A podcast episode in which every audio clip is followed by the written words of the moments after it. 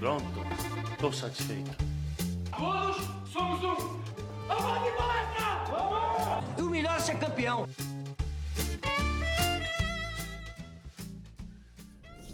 Salve, salve, ouvintes do Análise Verdão. Tudo bem com vocês? Eu imagino que não, porque essa noite de sábado nesse Atlético Mineiro e Palmeiras foi dura, viu? Foi dura de aguentar. Hoje é daqueles podcasts que a gente tem que se segurar aqui, que a vontade é de soltar os cachorros para um monte de, pra um de lado, com, com arbitragem, com, com imprensa, com, com um absurdo que a gente tem que ler em rede social. Mas a gente vai tentar se segurar aqui, tentar explicar essa derrota para o Palmeiras e entender esse momento do Palmeiras no campeonato. São três jogos sem vencer. É, estamos a cinco pontos da liderança, e mas enfim, seguimos na briga, né? Então tem, tem muita coisa para falar e quem vai me ajudar a explicar essa derrota é o João Marcos. Tudo certo, João? Tudo certo não, né, né Assis? É, abraço para você, pro Júnior que tá aqui também e para quem tá ouvindo a gente, cara, que vai tentar entender o que aconteceu nesse jogo. Você disse que vai tentar se controlar, né? Eu vou pelo caminho oposto, vou soltar os cachorros. Acho que tem coisa que a gente não pode aceitar aqui no futebol do Brasil, mas Claro, tem detalhe da partida para falar também, tem questão de como o Palmeiras jogava antes da expulsão. Enfim, a gente vai falar bastante coisa do jogo, mas eu não vou me controlar, não. Eu vou soltar os cachorros sim, porque eu acho que é, é, chega. Chega. Tem coisa no nosso futebol que a gente não pode aceitar mais. Tá na hora de se indignar pelo bem do futebol do Brasil. Tô aqui também com o Júnior Almeida. E aí, Júnior? E aí, Assis, e aí, João, todo mundo que tá ouvindo. Cara, é daqueles podcasts que a gente vai ter que vir aqui para realmente desabafar, porque não tem outra palavra para resumir esse jogo a não ser assim, tragédia para quem assistiu, porque é inadmissível o que a arbitragem fez nessa partida, assim, é vergonhoso.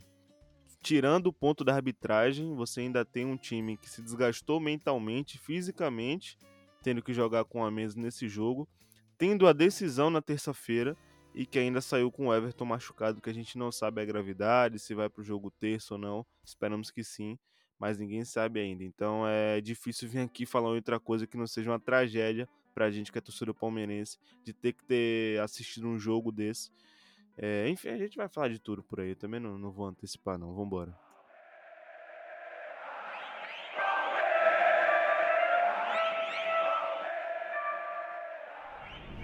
É, vamos começar falando do jogo pré-expulsão, que já não estava muito. O Palmeiras estava com algumas dificuldades, né? O Atlético chegava mais, é, encontrava alguns espaços para jogar pelo lado do campo, principalmente. É, em alguns momentos o Palmeiras tentou subir pressão e o Atlético saiu. É, mas ao mesmo tempo, o Palmeiras não chegava no ataque, mas o Atlético chegava no ataque, mas não, não tinha finalizações, né? não criava grandes perigos. Eu não sei, queria saber de vocês aí, se estava bom, estava ruim da expulsão, o que, que vocês viram da estratégia do Palmeiras, eventualmente se a estratégia foi condizente com, com os nomes, enfim, o que, vocês acharam? Antes, antes de tudo, né, acho que é importante a gente passar alguns, alguns detalhes de escalação, né? porque nessa partida entrou o William no ataque. O William, o William, se eu não me engano, já tinha jogado a última partida do Campeonato Brasileiro. Né? Me corrija se eu tiver errado. A gente teve a estreia do Piquerez, não é? Teve o retorno do Felipe Melo na zaga e o Gabriel Menino jogando é, na lateral direita, com o Patrick de Paula formando meio-campo, a dupla de volantes junto uh, com o Danilo, né? Uh, e, e, eu tô citando a escalação porque eu acho que ela é importante para tentar entender como foi a estratégia do Palmeiras, como perceber a estratégia do Palmeiras até o momento da expulsão. Depois da expulsão, o jogo é destruído, porque é aquilo que eu sempre falo aqui: nenhum time é, tá preparado para jogar com a menos, tanto em fase defensiva quanto em fase ofensiva. Essa história de que sobra espaço é uma história antiga, uma história de pelo menos que há pelo menos 30 anos não existe mais, porque o jogo é coletivo, não individual. Tá bom? Então, esses nomes eram importantes para aquilo que eu enxerguei como a estratégia do Palmeiras, uh, que era de induzir o Atlético Mineiro para o lado do campo, certo? Orientar o Atlético Mineiro a jogar pelo lado do campo para forçar a bola vertical e aí o Palmeiras tentar recuperar a bola com uma antecipação, certo? Por que disso? Isso é uma coisa que a gente já falava quando o Cuca treinava o Santos e a gente antecipava esses desenhos do jogo para a final da Libertadores. Né? A gente sabe como o Cuca joga. O Cuca tem um estilo de marcação individual, ou seja, se você quiser ter a bola, você não vai ter espaço para trabalhar essa bola, né? Porque é, sempre que você procura uma opção de passe, essa opção vai estar tá marcada. Então, então a posse de bola não é uma coisa que funciona contra times do Cuca. E no momento que o time do Cuca tem a bola, ele é sempre muito vertical ele não fica tocando essa bola de lado. É um time que coloca muita intensidade e acelera, acelera, acelera. A gente conhece, o Cuca passou por aqui, foi campeão. Então a gente pode falar com, com muita propriedade, né? Para esse tipo de jogo do Cuca, é importante você ter algumas coisas. Primeiro, você tem antecipação nessa bola vertical, certo? Que foi o que o Palmeiras tentou fazer. Nem sempre deu certo. E teve um momento, por exemplo, que se eu não me engano, uh, o Gustavo Gomes tenta antecipar um lance com o Hulk e o Hulk passa pelo Gustavo Gomes. Né? Teve outro momento já do outro lado do campo que o Felipe Melo tenta antecipar um lance do lado direito da nossa defesa também. Uh, o Felipe Melo passa uh, seco, não é? é? Contra o atacante. Enfim, é, é, se funcionou ou não funcionou é outra coisa, mas o fato é que tinha ali uma estratégia, tinha uma, uma ideia uma proposta, tá? Sobre a marcação um pouco mais alta do Palmeiras, também é importante a gente entender o porquê disso, né? Ah, se você tenta trabalhar a bola contra o time do Cuca, você não tem espaço. Então a melhor solução para você não ser acuado contra o time do Cuca, que coloca muita intensidade, que coloca muita pressão mesmo, no, no não é, é não é, não é pressão de encurtar a bola, de tentar recuperar a bola, mas é a pressão uh, no sentido do abafa, não é? Então, a melhor solução para você não ser encurralado contra os times do Cuca é você subir essa marcação para você tentar ter um pouco de controle no ataque. O Palmeiras não subia tanto a marcação, mas montava essa armadilha. Então, para tentar amarrar tudo isso, eu enxergava que o Palmeiras tinha certo controle do jogo, não é? O time do Atlético é um time muito bom. Por isso que essas antecipações nem sempre funcionavam. Por isso que às vezes o Atlético conseguia sair dessa nossa pressão, meia pressão, nessa indução para o lado do campo. Tá bom? Faz parte, porque é um adversário muito qualificado, mas até o momento da, da até o momento da expulsão do Patrick, eu acho que o Palmeiras vem fazendo um bom jogo, não é? Um jogo controlado e que tinha boas opções em campo, com os dois volantes que saem da pressão com passe. Enfim, acho que era um, era um jogo interessante até o momento da expulsão problema é que depois da expulsão é, vira outro jogo, não é? E o Patrick foi expulso aos 35 do primeiro tempo. Então aí tem ah, 45 do segundo e mais 10. São 55 minutos para jogar com a menos, enfim. É, mas foi esse cenário que eu, que eu vi do jogo até a expulsão do Patrick, com a escalação, né? E, enfim, qual era a estratégia que o Palmeiras tentava aplicar. Eu acho que o o, o prof, como sempre, resumiu muito bem eh, qual foi a intenção do Palmeiras, qual foi a estratégia do Palmeiras para tentar jogar contra o Atlético Mineiro. E é importante a gente sempre ressaltar que do outro lado tinha o Atlético Mineiro, que vem muito embalado com, com Hulk, com Nath Fernandes, com Zaracho, Vargas, enfim. É, o time deles da, na defesa é muito boa com o Natan e com o Júnior Alonso. Na frente também tem muito poder.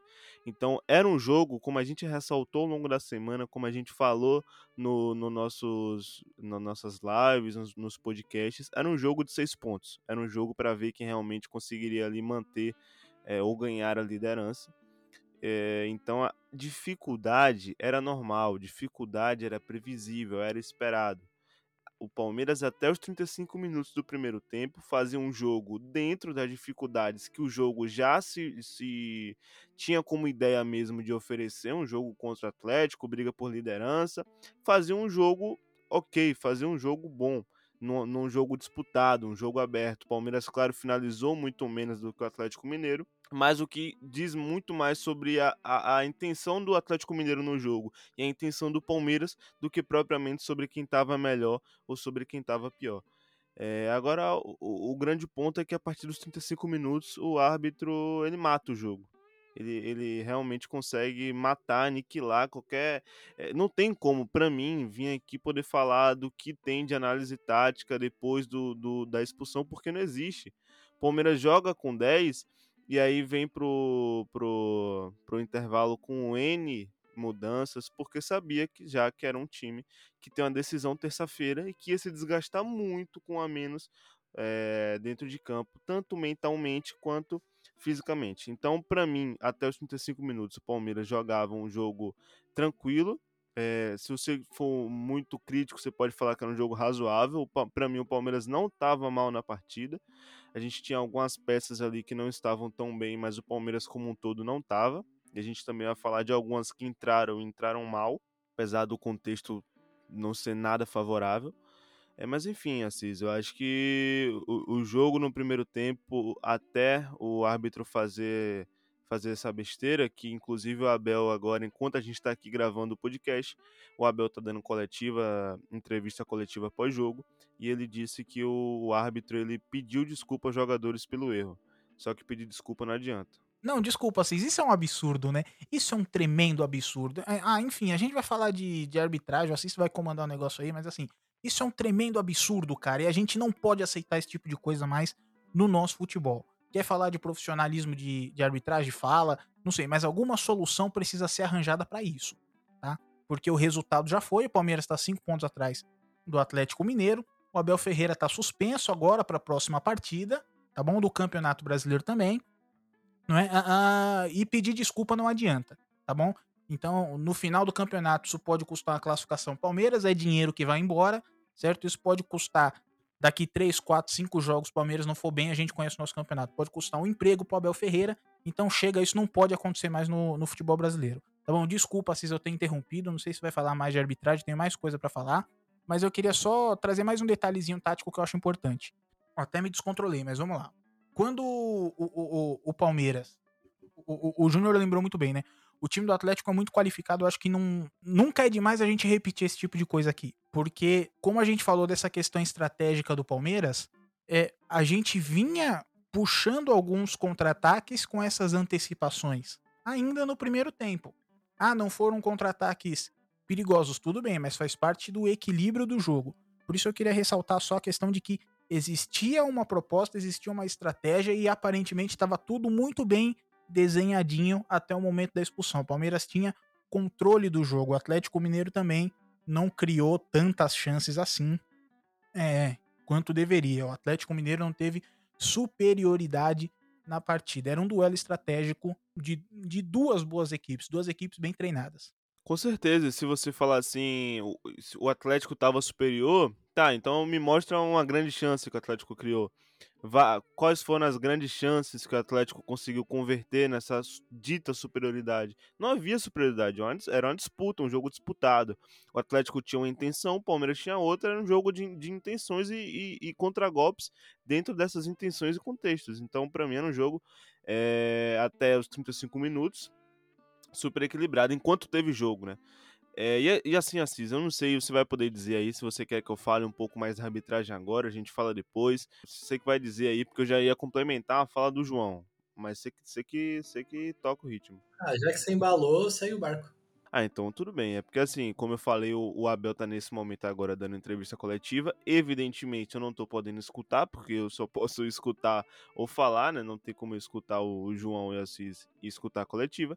Mas as pessoas vão redigindo a entrevista no Twitter. E o Danilo Lavieri trouxe uma fala do Abel que é justamente o que o João estava falando, né? Primeiro que existe uma imagem que mostra que o árbitro estava de costas para o lance na hora da expulsão e que não teria como ele ter visto um lance para segundo cartão para expulsão, sendo que ele estava de costas. Inclusive na, na hora ele fica até negando, né?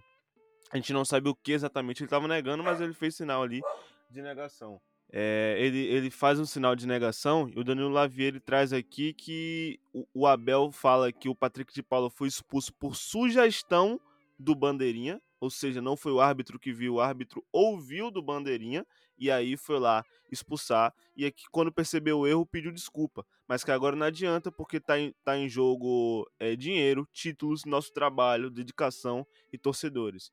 Então é como o João falou: pedir desculpa não adianta, porque todo esse trabalho que foi feito, todo esse, esse programa, estratégia, tudo isso foi derrubado aos 35 minutos do primeiro tempo. E outra coisa, cara, se tem VAR, se o árbitro não viu o lance, o bandeirinha que recomendou, por que, que ele não vai olhar o VAR? Me corrijam se eu estiver errado, ok? Por se tratar de uma expulsão equivocada, o VAR poderia interferir. É que aí a questão talvez seria a, a interpretação, né? Que o lance seria interpretativo, por isso que o VAR não pode, em tese, não pode interferir, né? A gente sabe que interfere em lance de interpretação, mas ah, em tese não poderia interferir. Tá? Só então para eu arredondar essa, essa questão da arbitragem, Assis, então, que assim, o nosso objetivo não é falar de arbitragem, cara. Eu odeio falar de arbitragem, inclusive vou contar um bastidor aqui. Sempre que surge proposta de falar de arbitragem no podcast, eu sou o cara que, que, que pede arrego e fala, pelo amor de Deus, não quero falar de arbitragem, porque eu não gosto, acho um assunto chato, acho um assunto ridículo, horroroso. Mas hoje eu acho que é importante porque, enfim, o juiz ele prejudicou o jogo, acabou com o jogo, acabou com a estratégia do Palmeiras e expulsou o Abel Ferreira. Não é mais uma expulsão do Abel Ferreira. Tem uma coisa que me irrita muito, muito na internet, que é gente que fala, gente que escreve que o Abel Ferreira reclama muito com a arbitragem, que o Abel Ferreira uh, tem que manter postura, que o Abel Ferreira tem que ficar calado. Eu gosto sempre de lembrar uma situação que foi a estreia do Abel Ferreira. Para quem quiser, é só procurar na internet, porque tá aí.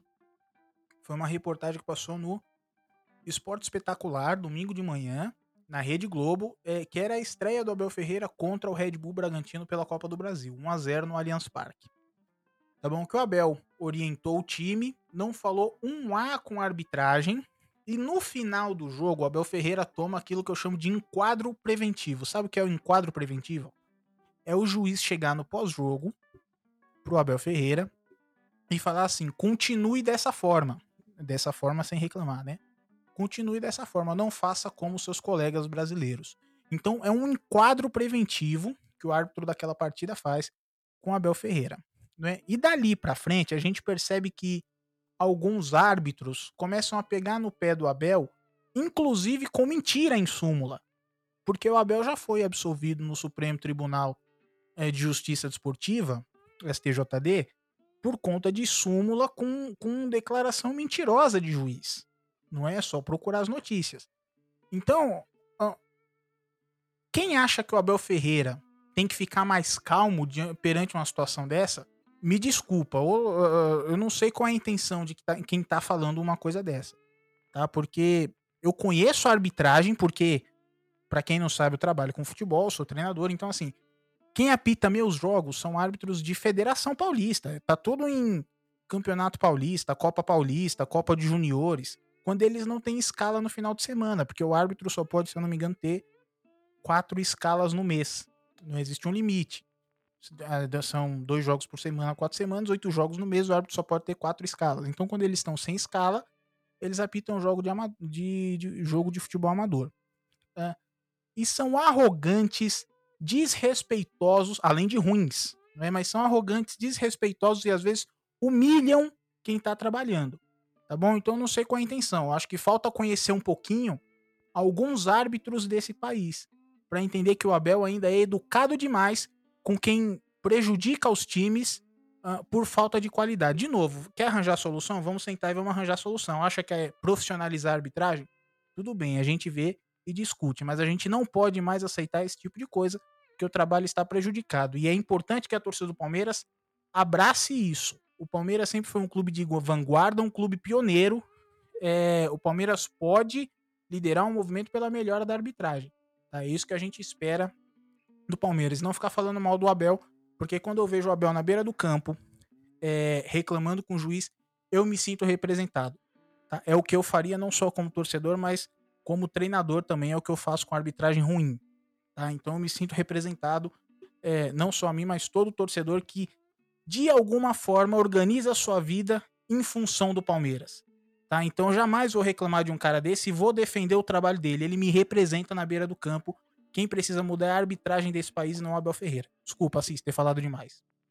Não, jamais, jamais. Foi ótimo. Realmente, a gente evita ao máximo falar de arbitragem aqui, ainda mais em lance interpretativo, até por isso o VAR não foi, não foi chamado, por mais que o VAR no Brasil chame em lance interpretativo, em qualquer tipo de lance está chamando, é, mas, mas é, é, que hoje realmente foi uma influência gigantesca na partida, né? E isso do Abel Ferreira reclamar é importante ressaltar que que ele já tinha tomado, que ele sentado no banco tinha tomado um, uma chamada do juiz já, e aí depois desse Aí depois do lance ele reclamou, porque como ele mesmo explicou, foi o Bandeira que expulsou, o juiz tinha decidido não expulsar e o Bandeira falou que era para expulsar, e os jogadores do Galo estavam lá pressionando, ele acabou expulsando e foi totalmente fraco ali no lance, sem impulso nenhum para sustentar a decisão dele. E aí, enfim, aí o problema é que a gente só tá falando isso agora porque arrebentou a estratégia do Palmeiras. Todo mundo, a gente sempre falou como o Abel é competitivo, como ele ele se adapta ao adversário, ele gosta de uma intensidade muito alta porque ele é competitivo, ele é viciado em vencer, ele quer ganhar, ganhar, ganhar, ganhar. E aí quando ele vê o time dele sendo sacaneado desse jeito, ele fica maluco porque decidiu o resultado do Palmeiras. A partir dali ficou muito difícil ganhar o jogo, né? É, eu só fazer assim uma, uma meia culpa, vai, não sei se é essa palavra, mas é é porque eu tava ouvindo vocês falando de como tava o jogo antes da expulsão, né? Aí eu tava pensando, pô, acho que eu acho que eu dei um, dei um peso grande para os defeitos do Palmeiras. Eu estava no Twitter, quem acompanhou o tempo real do, no Twitter da Análise Verdão era eu, então se você não concordou com alguma coisa, fui eu. É, porque enquanto o jogo estava rolando, estava equilibrado, estava tudo, tava tudo bem. Tudo, tudo dentro de uma normalidade ali, o jogo equilibrado, o Atlético não conseguia criar tanto mas é, os defeitos do Palmeiras estavam me incomodando mais do que as virtudes, vamos dizer assim, porque houveram essas antecipações, houveram recuperações de bola e chances de contra-ataque, mas todo contra-ataque acabou num cruzamento mal feito, numa decisão errada tomada lá na frente da área, e, e o Palmeiras nos momentos em que estava com dificuldade para marcar o lado do campo, e em alguns lances, com bloco mais alto ou mais baixo, quando subiu o bloco é, acabava subindo meio quebrado, assim, falta, os atacantes do Atlético prendiam a defesa do Palmeiras lá atrás e faltava um pouco de compactação. E aí o Atlético saía bem dessa pressão, o, o, zagueiro Natan muito bem saindo da pressão, o Jair, o Tietchan muito bem também. E essas, essas escapadas que o Atlético conseguia nessas horas me davam, me davam uma agoniazinha. E aí o Palmeiras acabava administrando sempre com falta, até por isso o Patrick foi amarelado. É, e o Palmeiras administrava com falta, ou, ou o zagueiro sempre afastando muito bem, mas eu tava. Mas, mas acho que no Twitter ali, quem acompanhou talvez tenha faltado por esse contraponto, de que o Palmeiras estava com algumas dificuldades, mas o jogo estava equilibrado, porque realmente foram algumas pequenas dificuldades que me incomodaram um pouquinho, até pela característica dos jogadores. Acho que os jogadores escalados, eu acho que não tinham outros jogadores para colocar e melhorar isso, era quem tinha. Não tem o perfil físico para fazer esse jogo de combate de, de marcar lado de campo e combater lá no alto, né, prof? Não, é isso. E assim, é, é, eu, eu acho que nem é um erro de, de leitura. É, é uma leitura muito lúcida.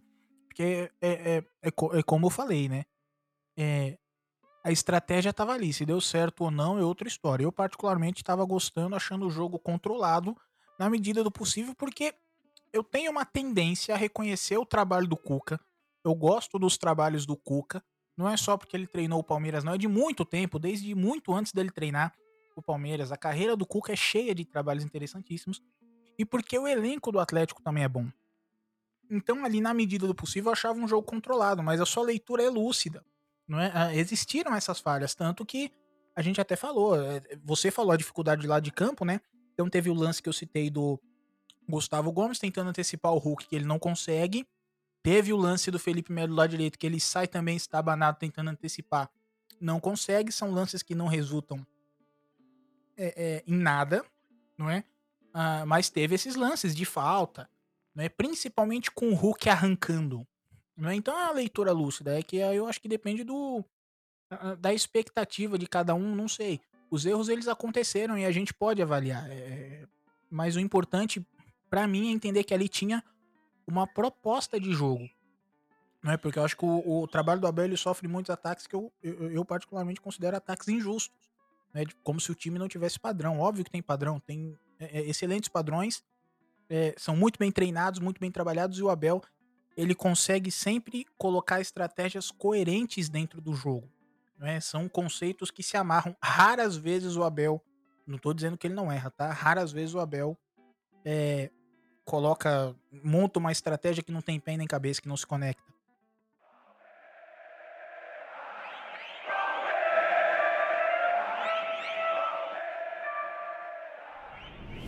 Vamos passar então para o próximo tópico aqui, que é o Palmeiras pós-expulsão. Né? No primeiro tempo, o Scarpa deu uma recuada para fazer a função do Patrick, mas aí, enfim, o time não, não abaixou tanto o bloco assim. Obviamente teve muito espaço, porque estava com a menos e porque é, os jogadores não, do Palmeiras não, que estavam que tentando compensar a falta do Patrick não tem tanta essa característica defensiva, e aí, enfim, ficou mais fácil ainda para o Atlético atacar o lado do campo.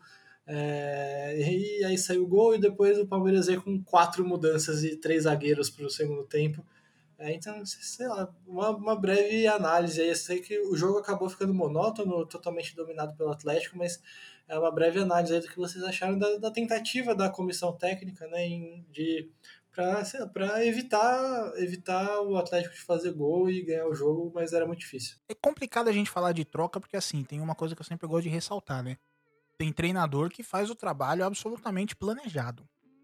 Né? Eu sempre dou esse exemplo de quando o Felipão retorna ao Palmeiras agora em 2018, que o Bruno Henrique fazia excelentes primeiros tempos e o Felipão tirava no intervalo e falava o seguinte, ó, ah, o Bruno Henrique ainda não está dentro dos parâmetros físicos que a comissão técnica é, considera ser os parâmetros ideais. É? Então, tirei o Bruno Henrique para poupar, para trabalhar. Enfim, então tem treinador que tem as coisas muito bem planejadinhas. O Mourinho é mais um treinador que trabalha dessa forma, né? tem, tem tudo muito bem organizado para o jogo.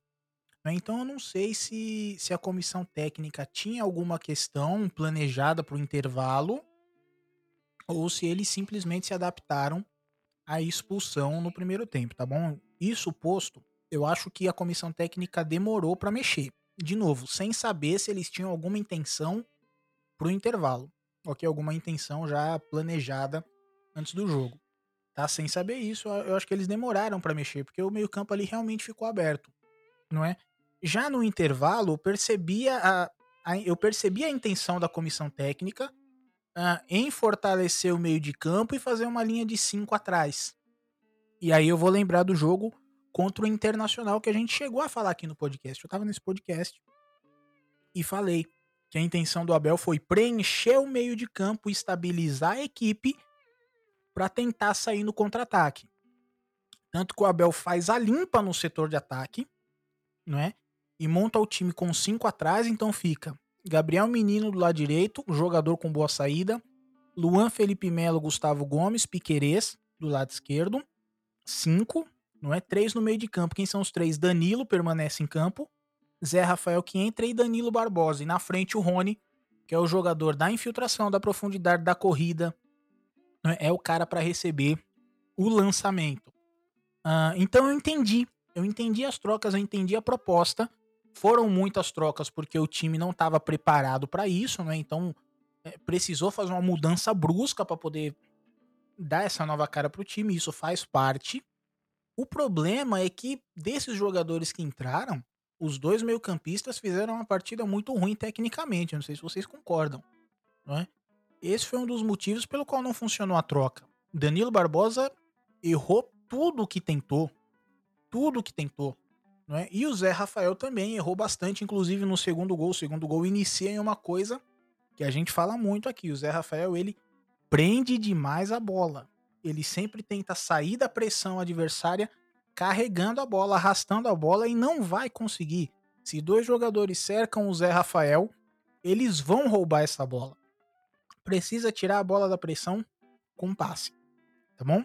Então, eles entraram mal e acabou não funcionando essa ideia da comissão técnica de preencher o meio, estabilizar o time para sair no contra-ataque. Se os jogadores tivessem entrado bem, talvez o cenário do jogo fosse outro no segundo tempo. A gente não tivesse, a gente não, não, não tivesse sido tão encurralado pelo Atlético Mineiro, a gente não tivesse sofrido esse abafa que sofreu. Né? O problema é que o Si não entra em campo, que aconteceu é que eles entraram muito mal e o time que já estava prejudicado pela ausência de um jogador é, ficou mais prejudicado ainda por dois jogadores que não renderam aquilo que a comissão técnica esperava. É, fica difícil falar depois do prof, né? Porque ele, ele pontuou muito bem o que aconteceu. Eu acho que para o segundo tempo, além disso, vou tentar pegar outro aspecto.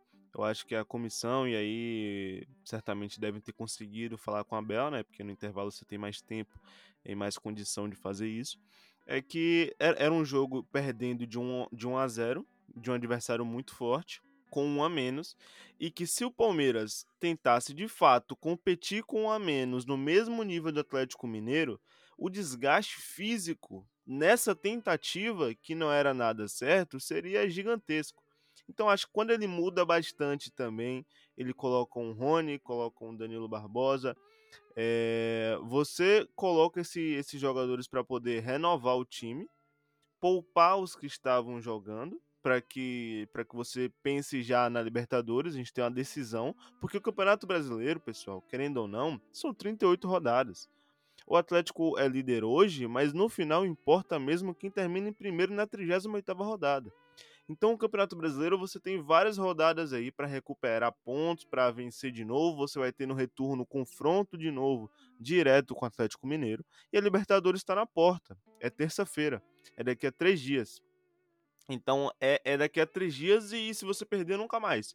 Então, acho que essas mudanças também foram para dar uma oxigenada no time é, claro, teve um, um ponto conceitual, mas também acho que teve um ponto da, da oxigenada de poupar alguns jogadores, pensando já nessa decisão e dando ritmo para outros também. O Luan até estranhou o Luan não começar como titular hoje, por exemplo. Ele entra, claro, é, a gente não tinha muita opção de zagueiro, então era normal que ele entrasse, mas eu imagino que ele deve ser titular contra o São Paulo, então é um jogador que há pouco tempo veio de lesão, é mais ritmo para ele, mais ritmo pro, pro Rony. Agora um jogador que, sinceramente, que eu fiquei bastante decepcionado. Claro que eu entendo que o contexto não foi nada favorável, mas não só desse jogo. É um jogador que começou bem aqui no Palmeiras, mas que todas as vezes que ele tem entrado é, ou, ou jogado, seja como titular, titular ou não, tem me dado uma impressão com um jogador que está totalmente fora de órbita, fora de ritmo, fora de sintonia é o Danilo Barbosa. Penso mais ou menos por aí também. É... Talvez realmente tenha, essa mexida tenha demorado um pouco, talvez a gente tivesse que ser logo em seguida da expulsão, ao invés de esperar, esperar o intervalo para corrigir, porque o Scarpa não é esse cara de, de jeito nenhum para ser volante, né? para compor uma dupla de volante ao lado do Danilo. Acho que isso fez uma diferença. É claro que, enfim, a expulsão foi muito caótica, o Abel também foi expulso junto, teve, a comissão teve que se reorganizar ali.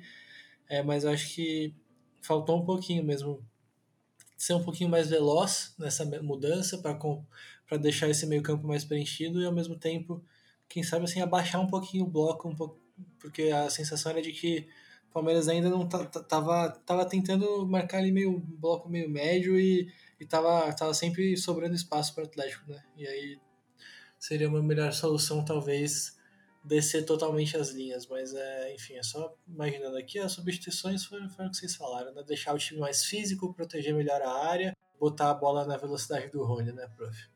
É isso. Um detalhe que eu lembrei agora, tá? A gente toma o gol é, já nos acréscimos do primeiro tempo. Então, assim, o Patrick foi expulso aos 35, então ainda rolaram mais 10 minutos, pelo menos, é, que a gente jogou com um a menos e, e segurou bem a bronca. Podia ter levado pro intervalo com 0 a 0 e aí a importância de você recompor o meio de campo, porque se a gente observar o lance, o lance que se desenrola do lado esquerdo do ataque do Atlético, né, nosso lado direito, e aí quando vem o cruzamento para a área, atravessa a área inteira e quem tá marcando o, o Savarino, Savarino, Savarino. Quando a bola tá, a jogada tá se desenrolando do lado direito da defesa do Palmeiras, do lado esquerdo a gente já começa a é mania de quem trabalha no campo, né? A gente começa a observar o outro lado do campo como é que tá para saber se tem cobertura para jogada. E se a gente reparar, o Wesley ele larga a marcação do, do, do, do Savarino. Ele larga, tá bom? E é uma coisa que a gente já falou algumas em, em outras oportunidades também. O Wesley ele não tem essa característica de voltar até o final. Eu não tô colocando a culpa no Wesley. Muito pelo contrário, eu tô dizendo que precisava recompor o time até para você estabelecer essas coberturas. É, se a gente observar momentos do segundo tempo com esses três volantes já na frente da linha de cinco, a gente vai ver que o Palmeiras muitas vezes formava uma linha gigantesca com praticamente todos os jogadores. Porque a linha de cinco estava formada, sempre pressionando bola, e esses volantes fazendo cobertura dentro da área contra o, Atlético, contra o ataque do Atlético, que tinha o Nacho, que tinha o Hulk, o Vargas, o Arana disparando do lado direito, uh, e o próprio Savarino, né? Então, uh, faltou, faltou essa recomposição mais rápida no primeiro tempo. Se a gente tivesse o meio de campo mais preenchido após a expulsão, talvez a gente não tivesse tomado esse gol. Mas, de novo, é difícil a gente falar sem saber qual era o planejamento, porque tem comissão técnica que é tudo ali na continha, é tudo muito bem programado, é do método de trabalho de cada um. É, e você falou do Wesley, né? Na, na hora que ele não, não chega, ele toma uma bronca absurda do, do Felipe Melo, né? É, que para mim também não foi bem no lance, mas o Wesley deveria ter acompanhado até, até o final, não acompanha e aí deixa o, o Nacho em totais condições de poder fazer o gol, já que o Piqueires estava marcando outro jogador ali no meio da área. É, eu acho que a questão do. É, como eu falei em, em lives, cara, o talento do Wesley, do, do próprio Patrick de Paula, ninguém duvida. Não tô falando nem por esse jogo, tá? É, mas eu acho que a gente tem que aliar o talento, a intensidade que algumas vezes falta ao, ao Patrick. E eu também acho que essa intensidade, é, porque para mim intensidade não é só com bola, é sem bola e também acho que a intensidade também está muito atrelada à concentração e atenção durante o jogo. Eu acho que tanto o Patrick quanto o Wesley devem melhorar isso. É, mas enfim, não tem nenhuma relação com a expulsão do, do Patrick de Paula, esse comentário mas em relação a outros jogos passados, enfim, do que a gente já viu do Patrick de Paulo por aqui. Sim, e, e, assim, de novo, para ressaltar, né? A gente, a gente não tá nem apontando o dedo para jogador, porque nem cabe isso nessa partida. Né? É, é, é, é de fazer um diagnóstico porque é, aconteceu. Isso é um fato. Não é? O Wesley deixa de acompanhar o jogador e o gol sai nas costas dele, da mesma forma que no, no segundo gol o Zé Rafael tenta arrastar a bola, perde a bola, a gente toma o segundo gol. E isso é do jogo, entendeu? A característica de cada um. É aquilo que eu sempre falo, até com outros jogadores, né? A gente tem que observar o coletivo, não é individual, não é apontar o dedo pro jogador. Se o jogador cumprisse a função dele, a gente não garante que não sairia o gol. É uma visão pobre de futebol, tem que pensar o jogo de forma coletiva.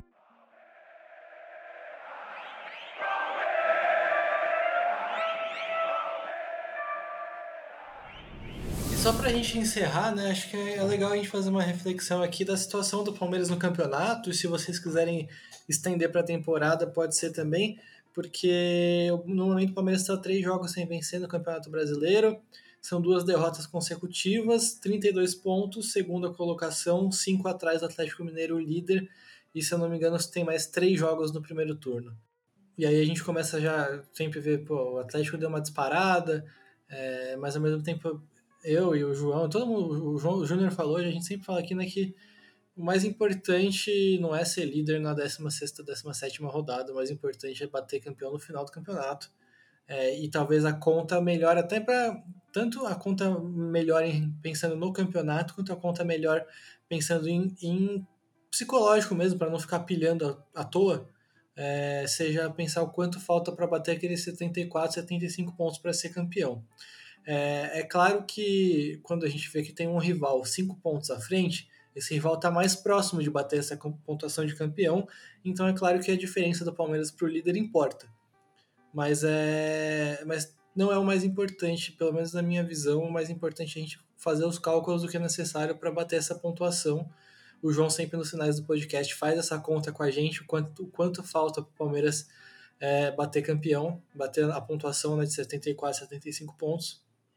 E, e, enfim, querendo ou não, apesar da derrota de hoje ter sido revoltante, ter sido revoltante tanto de bobagem que a gente viu ser falado aí na internet, em televisão, ter sido revoltante pelo juiz, pela maneira como foi, por ter estragado um jogo que estava equilibrado, que estava parelho, que o Palmeiras estava organizado. Perder para o Atlético no Mineirão, o Atlético talvez seja o melhor elenco do país, se não for é, só depois do Flamengo.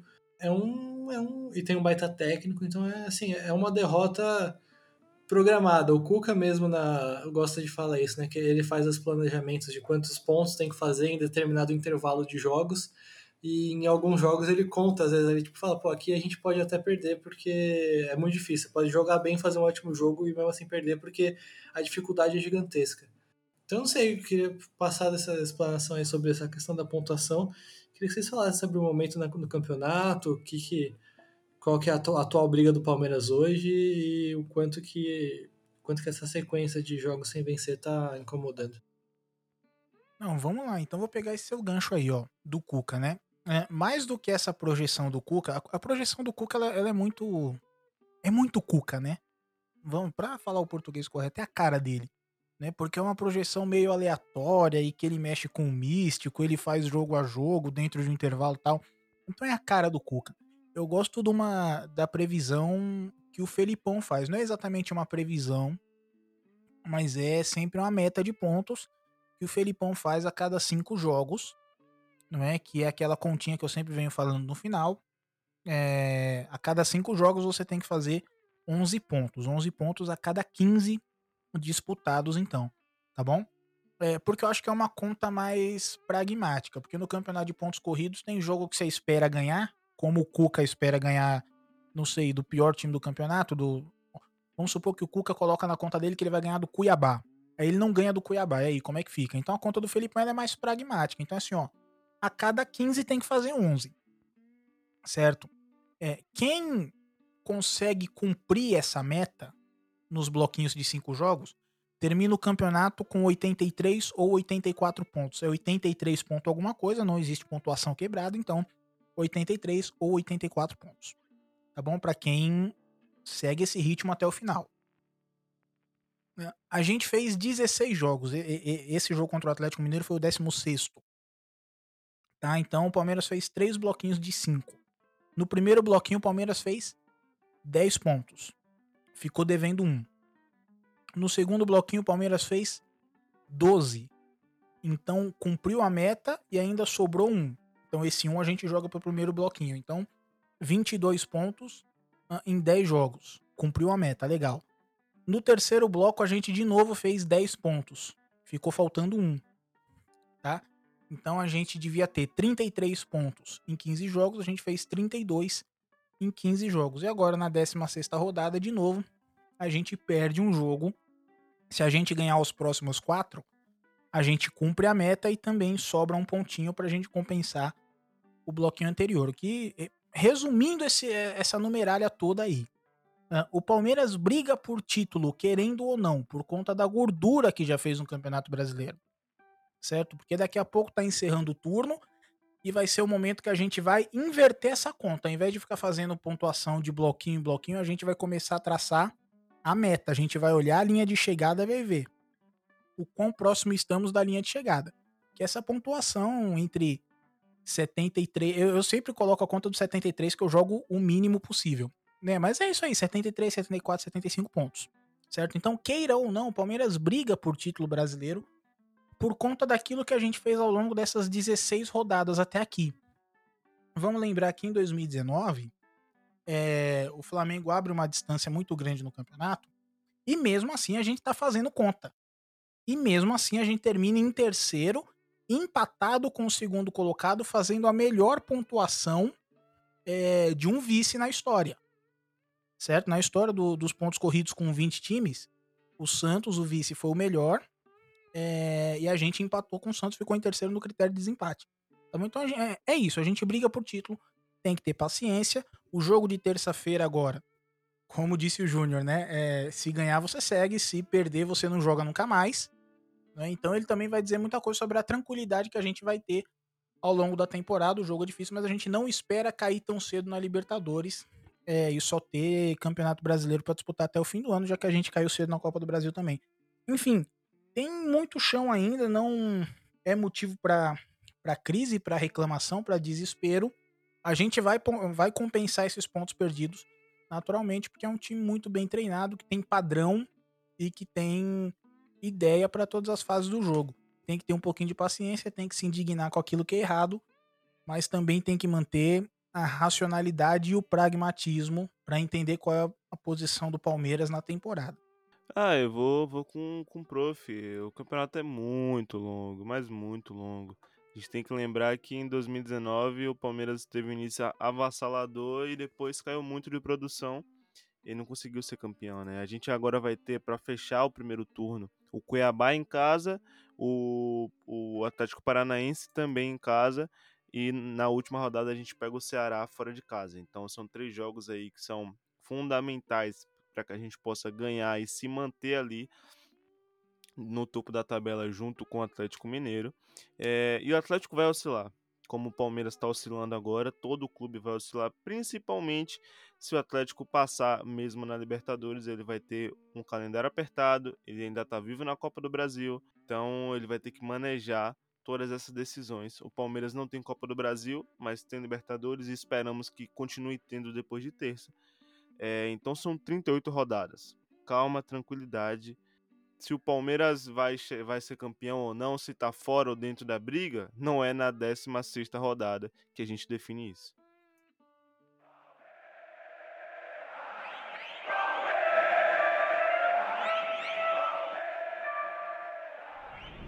Bom, então acho que é isso, né, gente? Deu pra, deu pra falar aí bem questões táticas do jogo. Obviamente ficou tudo muito condicionado à arbitragem, falamos também. Demos esse panorama aí do Palmeiras no Campeonato Brasileiro e, enfim, tudo se resume a calma, tranquilidade. A gente vai seguir aqui sempre analisando, sempre vendo o que deu certo, o que deu errado, tentando dividir as responsabilidades para o bem e para o mal de uma maneira racional e justa e sempre, enfim, sempre tentando tentando analisar com da maneira que a gente se propõe a fazer aqui, né? Muito muito obrigado, primeiro obrigado João pela participação aqui, por explicar tão bem esse jogo pra gente.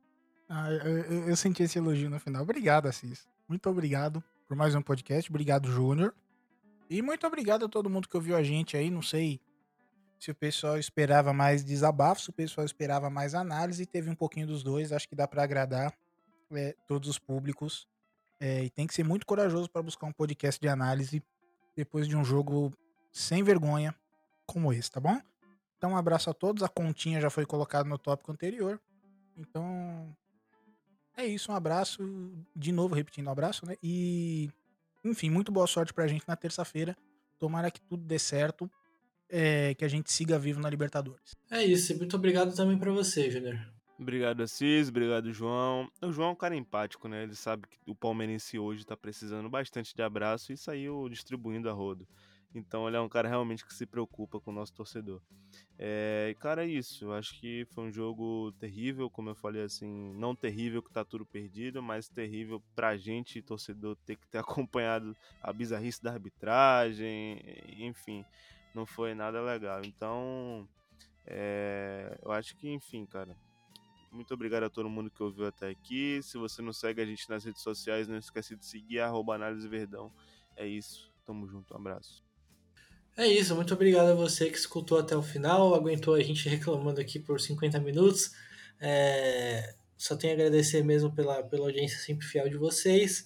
É, e continue acompanhando. Hoje você está vendo esse podcast no domingo, ele saiu no domingo pelo menos, então amanhã, segunda-feira, tem live das palestrinas. Hoje, no domingo, sai o podcast das palestrinas também. O Palmeiras voltou a jogar no, na modalidade feminina, com o Campeonato Paulista, Campeonato Brasileiro. É, e a gente, nossa, a gente, do mesmo jeito que a gente analisa aqui, a gente analisa o time feminino e tá muito legal tudo que a gente faz. Então, segunda-feira, a live das palestrinas às 20 horas no Instagram, arroba Análise Verdão. É, e aí, terça-feira, o bicho vai pegar Palmeiras e São Paulo, é, jogo da vida, do jogo da temporada, um choque rei histórico, inesquecível. O Palmeiras tem que quebrar essa, esse tabu de nunca ter vencido o São Paulo na Libertadores, só ter sido eliminado pelo São Paulo na Libertadores e a chance do Palmeiras se qualificar para disputar uma semifinal, mais uma vaga na final e continuar vivo aí na busca pelo tricampeonato, beleza? Então, de terça-feira vai ter uma baita cobertura nossa com live pré-jogo, live pós-jogo, vídeo, é, podcast pós-jogo, vídeo pós-jogo, muita coisa na rede social também.